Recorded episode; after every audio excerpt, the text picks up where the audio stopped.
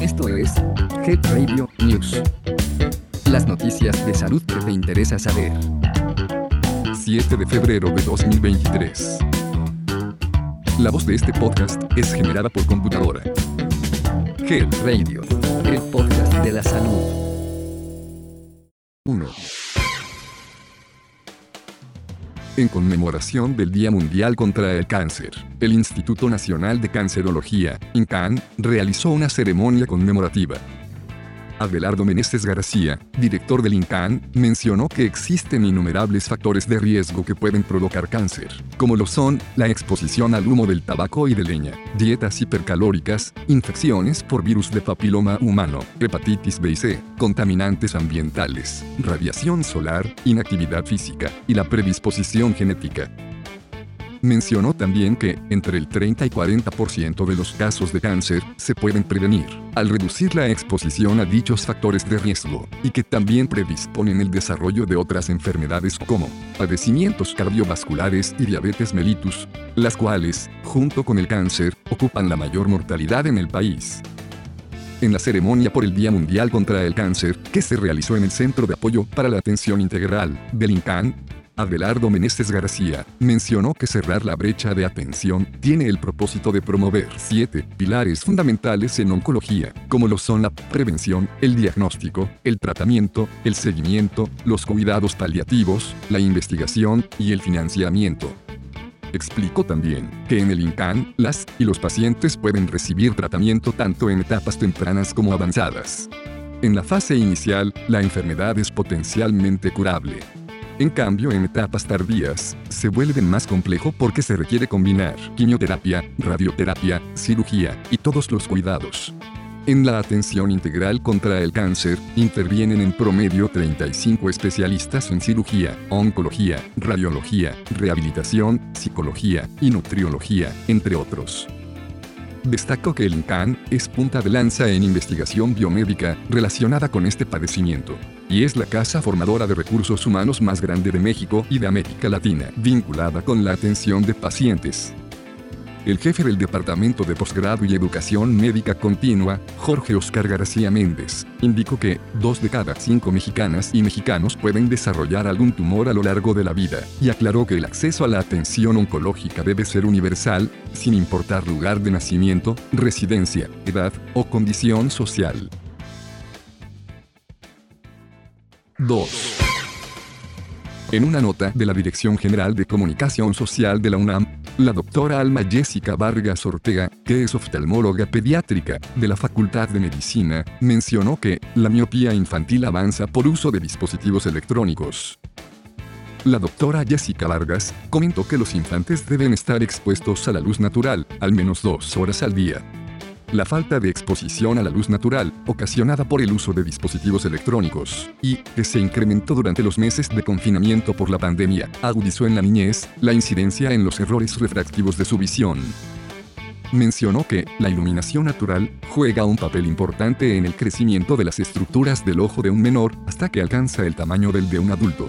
A estas modificaciones que se presentan dentro del globo ocular se les llama emetropización. Cuando los infantes no reciben luz natural de manera suficiente, el proceso de metropización no se realiza de forma natural, entonces, hay mecanismos compensatorios, uno de estos es la miopía. Algunas condiciones sociales y por supuesto el uso de la tecnología generan que niñas y niños en ciudades no jueguen en espacios públicos y permanezcan encerrados, y estos factores también influyen en la presencia de miopía. De acuerdo con la especialista, sin importar la edad, los menores deben exponerse a la luz natural al menos dos horas al día.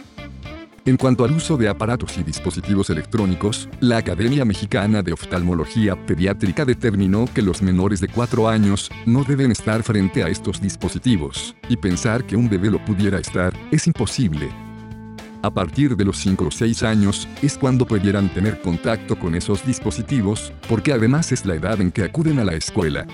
De los 6 años en adelante, una o dos horas sería un tiempo máximo recomendado a lo largo del día. Y a partir de los 15 años, podría ser de 4 a 5 horas por día. La denominada luz azul de los dispositivos móviles, disminuye de manera importante el parpadeo, un fenómeno que de alguna manera protege la superficie del globo ocular, porque al ejecutarse lubrica el ojo, es decir, al estar frente a las pantallas se deja de parpadear inconscientemente, y esto provoca que la lágrima no alcance a hacer su función, se rompa y, como consecuencia, a la persona le arden los ojos.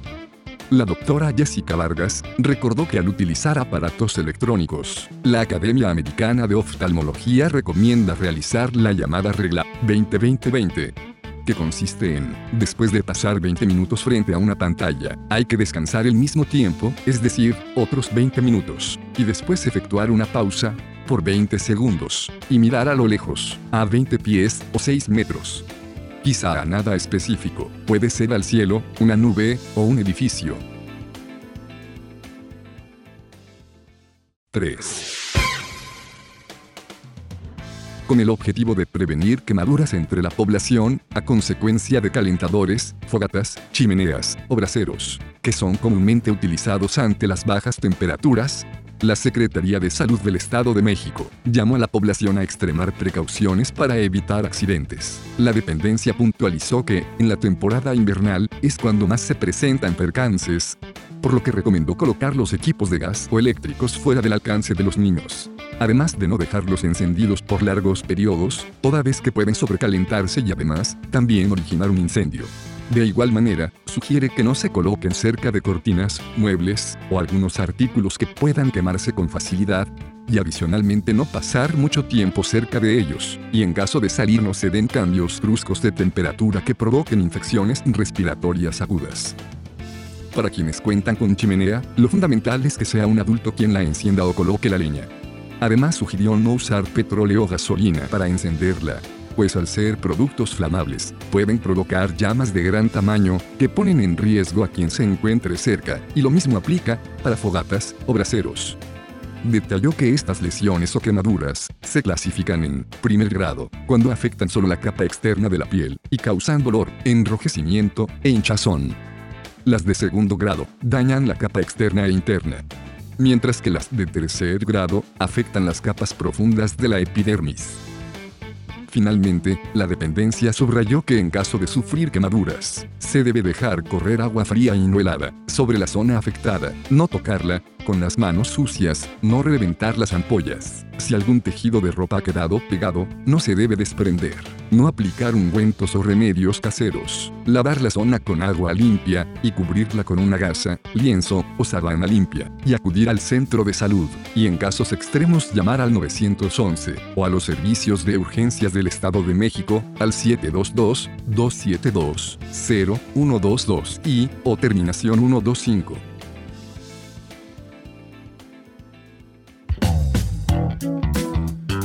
Esto fue Head Radio News.